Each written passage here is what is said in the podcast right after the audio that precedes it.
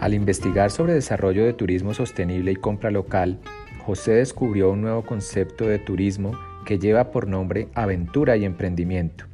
El entorno montañoso de Valle de Ángeles parecería ideal para practicar deportes como parapente, senderismo, ciclismo de montaña y realizar ventas de artesanías entre otras actividades comerciales.